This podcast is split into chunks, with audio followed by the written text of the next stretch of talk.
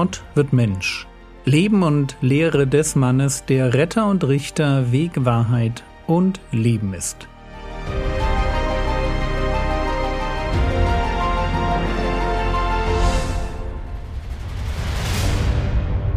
Episode 164 Ein Messias nach Gottes Sinn Teil 4 Wie stellen wir uns den Messias vor?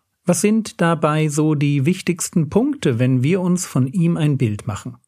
Jesaja 42 hilft uns dabei weiter und wir haben bereits fünf Punkte festgehalten. Der Messias ist Gottes Auserwählter.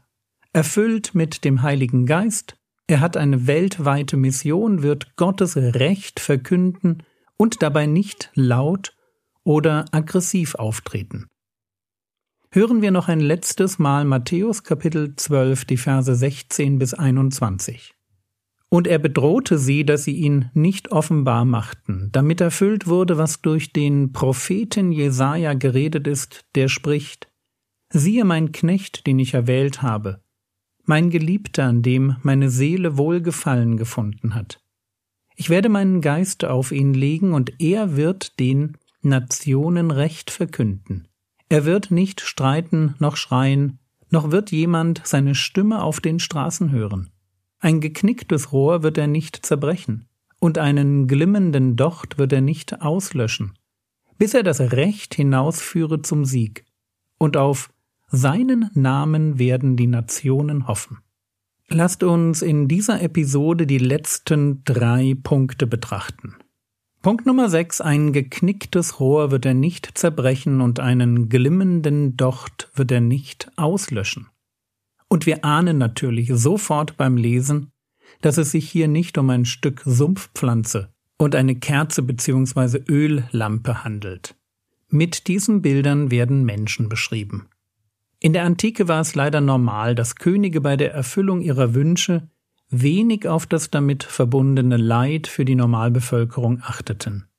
Mitleid und Erbarmen sind, und man muss das ganz deutlich sagen, erst mit dem Christentum in die Welt gekommen. Weil wir einem Messias folgen, der sich über die Menschen erbarmt hat, ist Barmherzigkeit eine zutiefst christliche Sache. Und so wurde die Liebe zu den Schwachen das Aushängeschild der jungen Kirche. Wo die ersten Christen Unrecht sahen, da haben sie im Rahmen ihrer Möglichkeiten angepackt. Sie kümmerten sich um arme Witwen, hatten eine Liste bedürftiger Personen, gründeten die ersten Waisenhäuser, die ersten Heime für Geisteskranke, erfanden Krankenhäuser, unterhielten Armenhäuser, gründeten Blindenheime, und das alles schon bis zum fünften Jahrhundert. Und der Blick der jungen Kirche für die Schwachen geht natürlich zurück auf den Charakter des Messias. Das geknickte Rohr und der glimmende Docht, das sind schwache, hilfsbedürftige, gebrochene Menschen. Genau die Menschen, die Mühe machen, die gern übersehen werden, keinen Mehrwert darstellen und die man schnell mal als nutzlos abstempelt. Die Unwichtigen, die Überflüssigen, die Jammerlappen. Und jetzt kommt der Messias Gottes und mit ihm kommt ein ganz anderer Blick auf die Underdogs. Seine Liebe und seine Fürsorge gilt genau ihnen. Sie sind es, die er anspricht, wenn er formuliert Matthäus 11, die Verse 28 bis 30. Kommt her zu mir, all ihr mühseligen und beladenen, und ich werde euch Ruhe geben. Nehmt auf euch mein Joch und lernt von mir, denn ich bin sanftmütig und von Herzen demütig. Und ihr werdet Ruhe finden für eure Seelen, denn mein Joch ist sanft und meine Last ist leicht. Das ist Punkt Nummer sechs, das Herz des Messias für alles Schwache, Arme, Ausgestoßene, Beladene und Gebrochene. Kommen wir zum vorletzten Punkt. Jesaja 42, die Verse drei und vier. Das geknickte Rohr wird er nicht zerbrechen, und den glimmenden Docht wird er nicht auslöschen. In Treue bringt er das Recht hinaus. Er wird nicht verzagen noch zusammenbrechen, bis er das Recht auf Erden aufgerichtet hat. Und die Inseln warten auf seine Weisung. Wenn der Herr Jesus diesen Text zitiert, formuliert er so bis er das Recht hinausführe zum Sieg.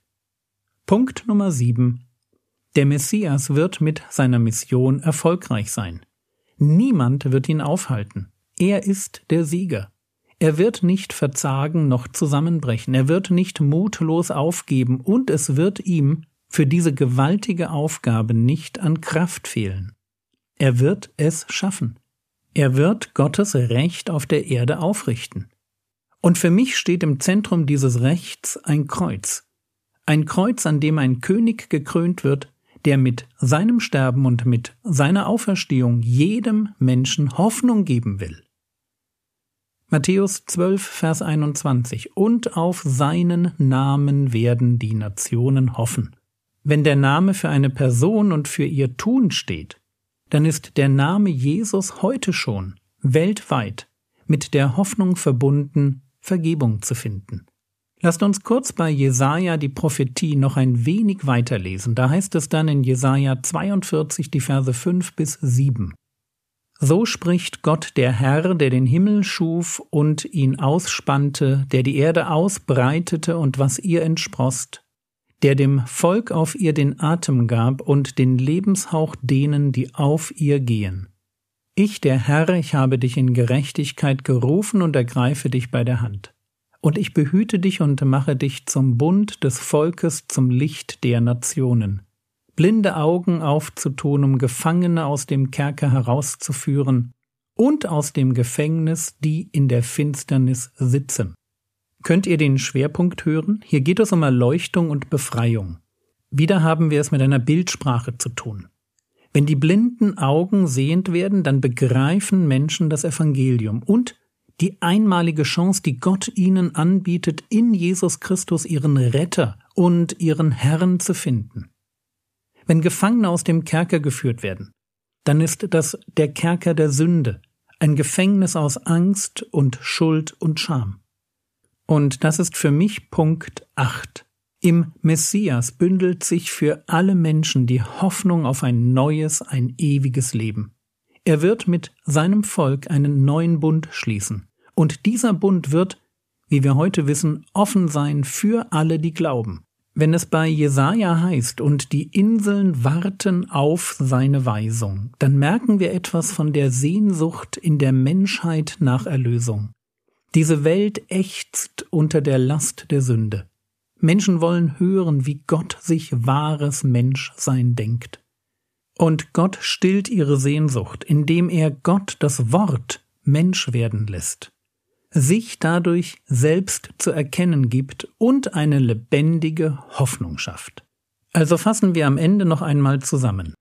Der Messias ist Gottes Liebling, erfüllt mit dem Heiligen Geist. Er hat eine weltweite Mission, er wird Gottes Recht verkünden und dabei nicht laut und aggressiv auftreten, sondern sich gerade den gebrochenen und schwachen Menschen zuwenden er wird am Ende als Sieger vom Platz gehen und er ist die personifizierte Zuversicht für jeden, der glaubt.